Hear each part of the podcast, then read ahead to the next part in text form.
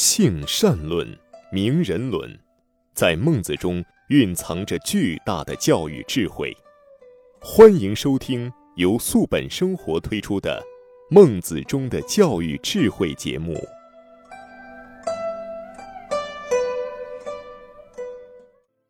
听众朋友，大家好，欢迎您来到中华文化大讲堂之《孟子中的教育智慧》节目，我是主持人雅青。在这次节目时间里，让我们继续有请主讲嘉宾王子超老师给我们讲解孟子。王老师你好，欢迎您。雅青老师好，听众朋友好。上一期的节目呢，孟子正文的学习刚刚开了一个头。在我们这期节目之前呢，我们还是把《孟子·梁惠王章句上》的内容。先通读一段，然后再听王老师的讲解。孟子见梁惠王，王曰：“叟不远千里而来，亦将有以利吴国乎？”孟子对曰：“王何必曰利？亦有仁义而已矣。”王曰：“何以利吴国？”大夫曰：“何以利吴家？”士庶人曰：“何以利吴身？”上下交争利而国危矣。万乘之国，视其君者，必千乘之家；千乘之国，视其君者，必百乘之家。万取千焉，千取百焉，不为不多矣。苟为后义而先立，不夺不厌。未有仁而遗其亲者也。未有义而后其君者也，王亦曰仁义而已矣，何必曰利？好，王老师，我记得上一期你给我们讲到，就是梁惠王在见孟子这个时候呀，魏国已经不像就是开始开国之初那么兴盛了，是吧？他就是有点走下坡路的感觉，所以他也想见这些呃名士来帮助他提振一下国力，是吗？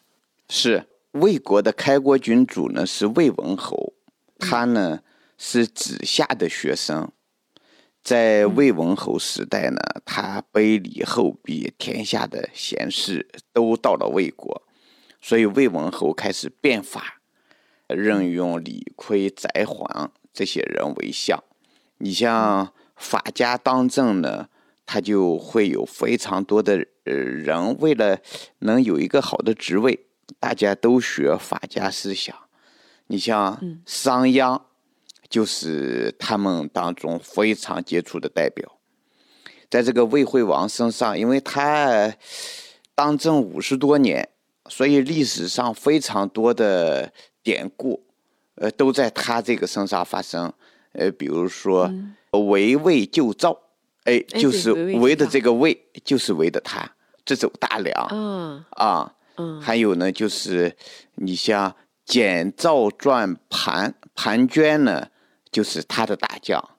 你像孙膑、庞涓，对马陵之战。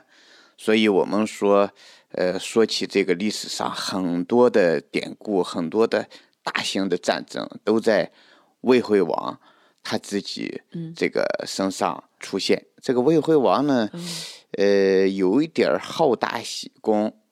呃，有一点优柔寡断。你像放着商鞅这种大人才，他就没用。魏惠王他的这个宰相有一度呢，他的宰相叫公孙绰，这个绰字呢就是病字旁里边有个座。哦，这个公孙座对他在病危的时候。梁惠王呢，就上门去探望。这个探望呢，就是准备临终告别。梁惠王呢，就问这公孙痤说：“先生，您去世以后，这个国事托付给谁呀？对吧？您是宰相，对，您总得给我推荐个人。”这个公孙痤说：“我门下有个中庶子，就是在我我们家的管家一类的这么一个人物。”叫卫鞅哦，呃，卫呢就是保卫的卫，他叫卫鞅，说我希望你能够用他。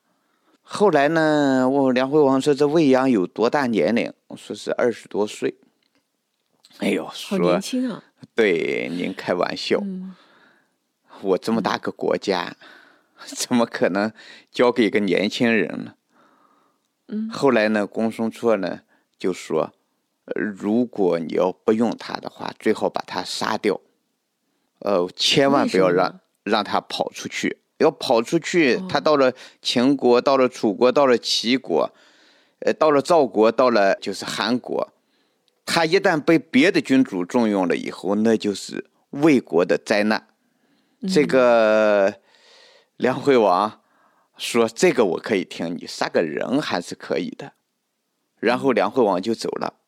走了以后，公孙痤呢就把这个水未央呢就叫到跟前。说：“你看，我是先国后家，先君后臣，先公后私。今天呢，呃，我想把你推荐给我们的王，就是我们的主公。呃，所以我就说，希望我死以后你来做这个国相。但是呢，好像我们这个当今的主公不太同意。”那你我呢就接着说，如果你要不想用他，你就把他杀了。哎，他倒是答应了。所以你赶紧跑吧，你别在家待着了。反正人之将死，其言也善。这未央呢就没有跑。未央说他不听你的话，不用我，他也不会听你的话去杀我。果然，这个梁惠王呢。回去以后就和别人说：“哎，老丞相已经老糊涂了，他让我把国事交给一个年轻人，然后呢又让我把这个年轻人杀掉。你说这不是老糊涂了？这是什么原因？”后来呢，这个魏阳他感觉到在这个魏国不会得到重用，然后就离开了魏国，去了秦国，和秦孝公进行了连续几次对话。先和秦孝公讲儒家的王道，然后再和秦孝公讲管晏的霸道，呃，秦孝公都不想听。最后呢，开始讲变法。哎呦，秦孝公就是原原来坐在自己的席子上，然后呢就想听，然后拿膝盖呢就往前。以前的人坐就是坐在自己脚后跟上，类似于我们今天跪着，跪坐，俩人都这么跪着。对，嗯。这秦孝公听人家商鞅，就是未央，当时还叫未央，听他说话呢，就是这个膝盖就往前凑一凑，再往前凑一凑，一不小心他这个膝盖就和未央的这个膝盖呢就给挨到一边了，这个就叫触膝而谈。哦，啊，就是就是谈的非常投机，哎哎，对，非常投机，然后就让未央呢开始变法，变法取得了非常大的成功。后来给未央封了一块地，把商於之地封给未央，所以未央呢后来也叫商鞅。这商鞅就是是这样，对魏国的其中一个大的人才。所以你像梁惠王呢，他在诗才方面，呃，和他的爷爷魏文侯和他的父亲魏武侯是没办法比的。梁惠王看来他识人方面不如他的祖辈。对，主要是他接到这个摊子的时候，魏国是空前的强大，但是呢，也埋下了很多的祸根。他一直和赵国和呃韩国打仗，当然赵国、韩国打仗呢，他们也有一些内斗。原来三晋就是赵、魏、韩是联盟，嗯，只要打仗就是大家一起出去打。现在呢，他们内斗了，这样就消耗了很多国力。他又和齐国打，又和秦国打，特别是商鞅变法以后，秦国变得很强大，直接把这个魏国的河西之地，在商鞅亲自带领下，把魏国打败，就给割走了。所以到了他的晚年，他也老了。呃，才开始想起他的爷爷当年手下人才济济，四面八方的人才都来到魏国，所以他开始向他爷爷学习，卑礼后卑，招之贤士。这个时候呢，水孟子就来到了梁国，就和这个梁惠王，也叫魏惠王，呃，有有过几场著名的对话。当然，这些对话呢，没起到任何的作用，呃，甚至也没有记入到魏国的历史当中。嗯，这是孟子他们自己记在自己的书上。如果孟子他们自己不记载的话，我们很难知道曾经还有过这样的对话。所以哦，原来是这样，发生的背景是这样的。对，孟子见梁惠王，呃，王曰：“叟不远千里而来，亦将有以利吾国乎？”就是老头儿啊，你。不远千里，因为孟子在今天鲁国曲阜这一带，呃，梁惠王呢在开封这一带，呃，差不多也有五百公里左右，这就上千里，不远千里而来，就是你兴兴冲兴冲冲来了，亦将有以利吾国夫？能给我国家带来什么好处呢？呃，他想的就是要富国强兵，要让国家。呃，财政充足，要让国家的力量非常的强大，就是武力非常强大。呃，魏国的这种魏惠王急于让国家强大起来，收复呃，就是他失去的土地，呃，然后呢，一洗累次打败仗的耻辱，所以他的力放在这个地方。孟子呢，就和他回答说：“说王啊，何必曰利？”为什么开口就说利呢？亦有仁义而已矣。我这儿只有仁义，我这儿只有道德。所以这是两个人，一个人想要的和一个人能给的，它不是一回事儿，不匹配。呃，不匹配。嗯，这里边呢是也能够看出儒者的这种精神气象。按道理哈。你像孟子是个普通读书人，当然在呃知识界，呃这孟子也是名声很大了。但是呢，要见梁惠王那也不容易见到。嗯，呃，见到以后，这就说梁惠王爱听的呢，还是说自己呃想说的？这一点上也就能看出孟子和商鞅。孟子和商鞅是同时代人。嗯，啊，能够看出这俩人的呃高下。这商鞅呢，就是投其所好。你秦孝公，你想听我讲什么，我就和你讲什么。呃，第一天讲了以后，秦孝公不爱听，那我就换个说法。说第二天听了以后还不爱听，我再换个说法。啊，我有很多套学问。呃，供你来选择。他是一个卖学问的人，呃，卖技术的人。他没有信仰，他只有利益，就是我能给你带来好处。当然有长远的好处，呃，有中短期的好处和当下的好处。而君王呢，要的就是当下你能给我带来什么好处。像孟子这种大学问家。当然知道他要什么，但是呢，孟子呢，不是说你想要什么我就给你讲什么，不迎合，所以这里边呢，就直截了当就给怼回去了，说何必曰利？咱们要首先从仁义道德说起。当时很多政治家就认为这个仁义道德这东西没用。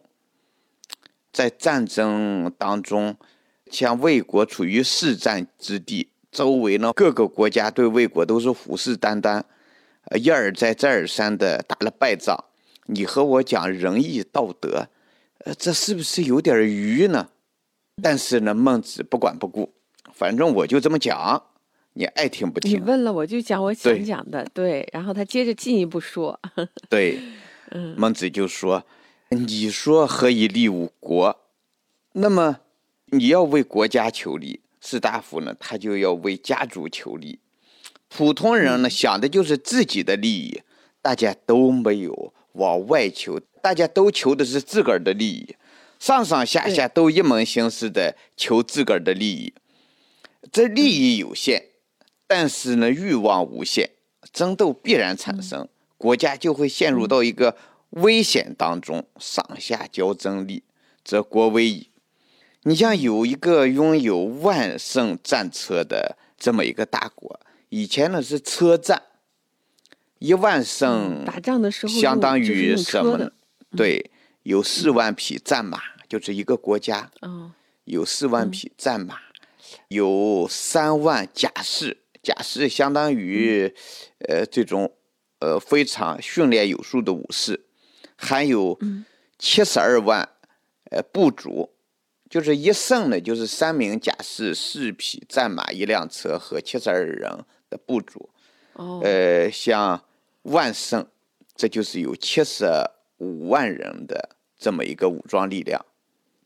一个拥有万胜战车的大国，想要杀死国军的，或者有能力杀死国军的，必然是拥有千胜战车的大家族，因为你们内部有矛盾嘛，对吧？对，说同理，在一个千乘之国，就是有七万五千人武装力量的这么一个国家，能够杀死国军的，就是百胜之家，有一百胜兵车的这种武装力量的家族。照理说，哈，在万圣大国里头，达到千圣之家已经是足够有地位了。呃，在千圣的国家里头，已经拥有百胜。呃，武装力量的家族也已经很了不起了，但是人心没劲儿，不把别人的抢夺回来，就永远不会满足。呃，所以他这儿说是不夺不厌，厌呢就是满足的意思。我们说厌学就是满足于学。我给大家讲一下，这个厌是一个厂，工厂的厂里面一个犬，底下一个食，食物的食，是吧？对，它就是厌食嘛，厌食两个字的合体。所以呢，这里边就提到了，当国家以经济建设为中心，鼓励每个人为自己的财富，呃奋斗的时候，这个国家呢，人们就会把道德扔到一边儿，就是我们说精神建设和物质建设，他要两手抓，两手都要硬。但是呢，我们一定要用，呃，道德理性去引领物质财富。所以，当我们能够用道德理性引领物质财富的时候，它就会出现这样一个现象，就是只有仁义才能够解决由求利引发的冲突。他说：“未有仁而呃遗其亲者也，未有。”义而后其君者也。如果要有了呃仁义，一个人呢就首先想到的是自己的父母亲，而不是他自己。一个人首先会想到自己的国家，而不是他自己。所以这里边呢，孟子所提出的思想，实际上是一种命运共同体的思想，家国一体，大家都想着国家。都想着奉献，而且呢，要用道德理性去引领每个人的生物属性。这里边就有了著名的义利之辩，就是你一心求利，当国家它的指导方向就是看谁有钱，有钱就任性，有钱人就能受到别人的尊敬，有钱有势，呃，这样子大家伙呢。为了成功，就会不择手段，不要道德。嗯，但是我们国家如果以文化引领政治和经济的发展，就是把道德建设放在第一位，不见得这国家就不会有利益。我们首先想到的是最广大人民群众的根本利益。这孟子思想实际上和我们今天的我们说党和政府的。治国理政的思想是如同一辙，所以他的这个仁政思想，就是他要求一定要用精神去引领物质财富，呃，用精神去引领这个呃社会地位。就是当你有了这种仁义，有了这种道德，有了一种精神，有了奉献之心，那你在做公务员，和你就是一谋心思的想发家致富，呃，想取得呃物质财富的丰富来去做官儿，它不一样。作为梁惠王，上行下效，你是一个国君，你你要想打败人家，你首先得内部团结起来，而内部团结要靠什么？靠的就是道义。而不是说利益，靠利益他团结不起来，所以，呃，孟子最后说：“王亦曰：‘仁义而已矣，何必曰利？’就是你只要有了道德，有了精神就可以了，要那个利益干什么？这个孟子的这个意思是说，不是说有了义以后就不要利了，有了仁义就不要利了，不是这样。”而是说，仁义是可以统领物质利益的，就是当一个人的精神力量足够强大，道德力量足够强大，富国强兵，它就是一个后边的事情，就是自然而然会跟着而来的。对你，比如说家庭，家和万事兴，家里边两口子，呃，二人同心，一家人其乐融融。呃，都没有私心，这个家自然就会蒸蒸日上。家里边每天每个人都想着自己的利益，都想呃活儿交给别人干，呃，然后呢自己享受。当大家都不想干活，都想享受的时候，这家里边矛盾就多了。这矛盾多了以后，这利益它跟不上来，即使有，嗯，它也会马上败光。啊，每天两口子吵架。谁也不想回家，不想回家就得在外边吃饭，在外边吃饭他就花钱多。谁也不想把挣的钱交回家里边来，谁也不想为家做奉献，所以这个家没有一个家训，没有一个道德力量的引领，这个家就散掉了。这就是著名的义利之争。那我们这期节目呢，就讲了这么一条，嗯，就是未有仁而疑其亲者也，未有义而后其君者也。看来这个思想啊，就是可以说是，也可以说是全心全意为人民服务的思想，为他人奉献的思想啊。是这样，仁义思想在几千年前就已经提出来了，不是说我们现在才提的。对，是这样。嗯，嗯就是虽然说当时的历史当中可能没有记载，比如说在呃魏国的历史上没有记载孟子见到梁惠王的这个故事，但是通过文人记载下来，孟子当时跟梁惠王的这段对话，让我们今天学起来还觉得，嗯，好像就在说我们现在的事儿一样。是这样。真的是很有价值，也引起我们的反思。那到这里呢，我们这一期《中华文化大讲堂之孟子》中的教育智慧，王子超老师对于孟子的解读，我们今天就先学习到这里。下一期节目我们精彩继续。主持人雅琴，感谢大家收听我们的节目，也感谢王老师的讲解。